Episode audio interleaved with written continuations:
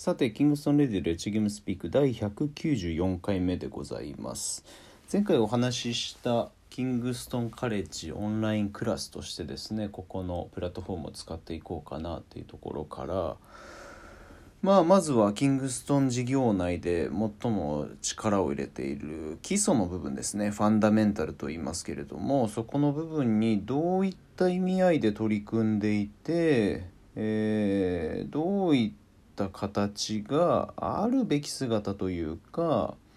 どのカテゴリーにおいても必要になってくるのか。あここをですねまずは明確にしておきたいなと、えー考えている次第です。まあ基礎基礎、うん、基礎ファンダメンタル。言葉通りそれぞれのパフォーマンスの、まあ、根幹をなす根っこの部分ですね、えーになってくる。あとは幹ですね。なってくるところで僕個人が自身のゲームを形作る上でも、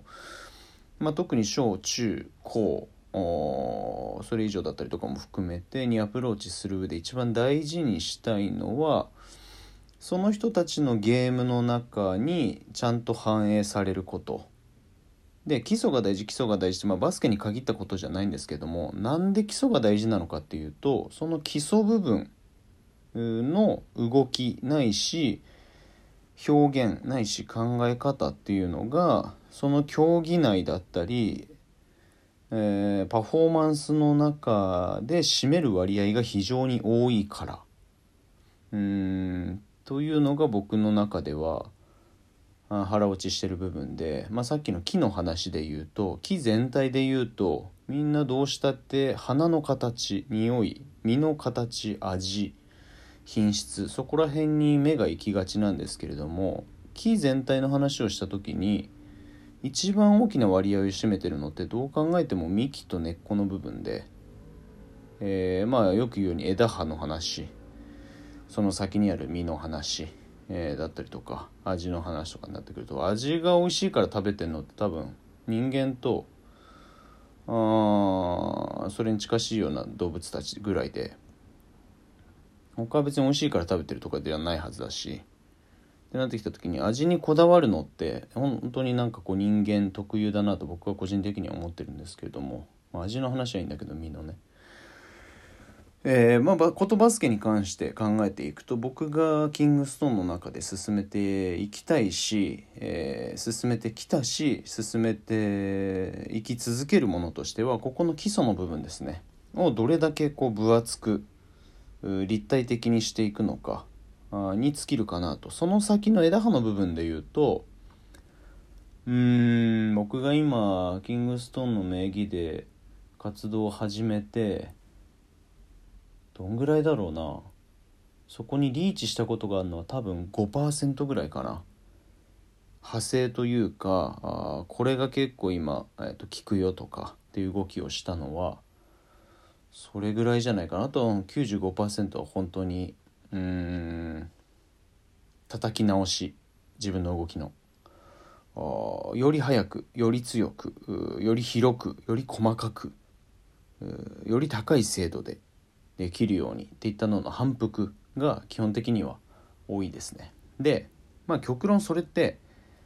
映えないんですよね。映えない。いわゆる今の映像コンテンツ YouTube だったりとか Instagram とかで転がっているようなスキル動画とかって目で見てそこでこううん反応を得やすいような形にしているケースが多いので、まあ、だからいろんなギミックを使ったトレーニングとかが一時期よりは収まったけれども相変わらず、えー散見されるっていうのはそこに理由があったりはするんですけども。でも僕は個人的に、えー信頼をして尊敬もしている現地のトレーナー陣たちを見るとほぼというかまあ全員ですね。僕が今現在、えー参考にしているトレーニングをしている人たちはうんゲームの中で発生しない状態で練習をしないっていうのが正しいですかね。ボール1個身1つでやることがほとんどで。うんどのカテゴリーに対してもそれは。あこれ NBA 選手が相手だからそうやってるんでしょじゃなくって小学生だったりとかに対しても全く一緒で。なんでかっていうと、えー、ゲームスキルを磨く必要があるから。もうただそれだけ。なので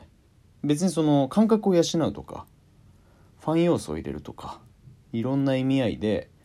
テニスボールを使ったりコーンを使ったりするのはあ間違いではないとは思う。けれどもうーんゲームでそれ使いますかってなった時にいいえっていう答えがあるんであれば僕の中ではその動きトレーニングのうん優先順位は高くない僕個人にとっては。っていうのが平易な感じですかね。うん。なので僕はよくいろいろプログラムを進めていく上でやるのがスキル体力の部分ってものすごく大事で例えばドリブルを100回つきましょうってなった時に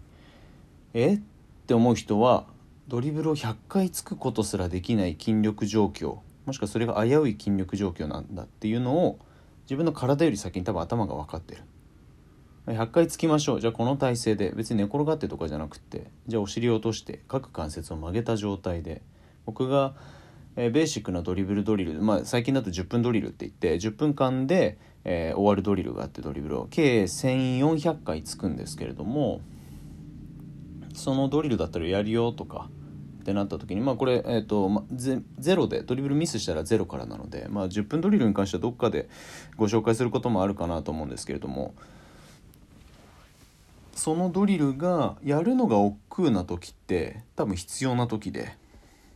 でそれなんで必要なのかっていうとその10分ドリル僕もまあ中で回数増やしたりとかでやってはいるんですけどちゃんとやってればやっぱり体も疲れるし手も疲れるし精神的にも集中力的にもすごく必要とされるのですごく濃密な、ドリブルの練習ができる。けどそれをもしちょっと嫌がるうんいやうんやりたくないなって思うのの裏には絶対にできたら今よりもレベルアップしてる自分はいるはずなんですよね。で僕が設定してる数値設定10分ドリルの中で言うとそれが少なくとも可視なくできないのに猪口才なかわし方を覚えててもあんまり使えないというかうん。ゲームの中で使用頻度が高いもしくはまバランスだったりも含めて最低限に絞ったエッセンシャルなものをまずしっかりできないと。どんな状況であっても。うん。っていうのをベースにした上でじゃないともう本当にうーんサラサラの砂の上に基礎工事もしないで東京タワーは建てられないし。それより高いスカイツリーも立たないしまあできて砂上の楼閣があ関の山でしょうって感じなんですけれどもそこのイメージはすごくあるのででこれって何で僕がそれをすごく言ってるかっていうとおそこを経験しないで作った動きがどれだけ不安定なのかっていうのを僕自身が経験してるからそれはかなり早い段階で。でこれはあのカレッジの中でよく言うんですけれども僕が小学校3年生の時にバスケットを始めて1年間はまあ一通りいろんな動きをしてまあレイアップも打てる、まあ、ジャンプシュートも打てる、まあ、確率がそすごく高いわけではないけどまあ基本的には不自由なくは打てる。ってなった時に僕がまあ一つ上に兄がいたので、えー、真面目に取り組む優等生タイプで、えー、彼はまあそのまま副キャプテンだったり彼の代でなってたりしたので僕はまあ1個下でただ兄貴についてって練習に行く、まあ、ただそれだけでうんやってた4年生の時と5年生の時っていうのは僕のクリエイティブ魂に、えー、一番最初に火がついてた2年間で えっと4年生の1年間に関してはレイアップ含めてもしくはロングレンジ含めてシュートはフックシュートしか打たないっていう1年間を僕は設定していて、まあ、多分 NBA ストーリーの、えー、カリームの回を見たからなんですけど映像を見てないのに勝手に「うわこれフックシュートだろ」っつって本当にどこでも左サイドからでも左手で打ってたっけな。でもむちゃくちゃ。まあまあそれなりに入ってたんですけど、まあ、それが厄介だったっていうのもあって。遠くても近くてもそれなりに入ってしまう。でそれなりに、えーと、外れる。僕はそのバスケットを真面目に取り組んで競技として競技力向上を旨として取り組んでいる時期ではなかったので僕が面白く楽しくシュートを決めることが優先順位は上だった、えー、そんな時代から1年間を経て5年生になった時にはチームにサウスポーが誰もいなかったのでじゃあ俺がなったろうって言って、えー、当時はセットシュートは僕は顎の下ぐらいから、えーと、シングルで打ってたんですけどボースハンドじゃなく。で全部左手で打ってて。えー、ってなった時に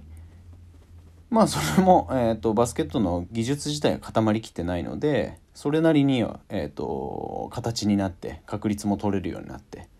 で6年生になってから基礎を改めて叩き直してってなった時に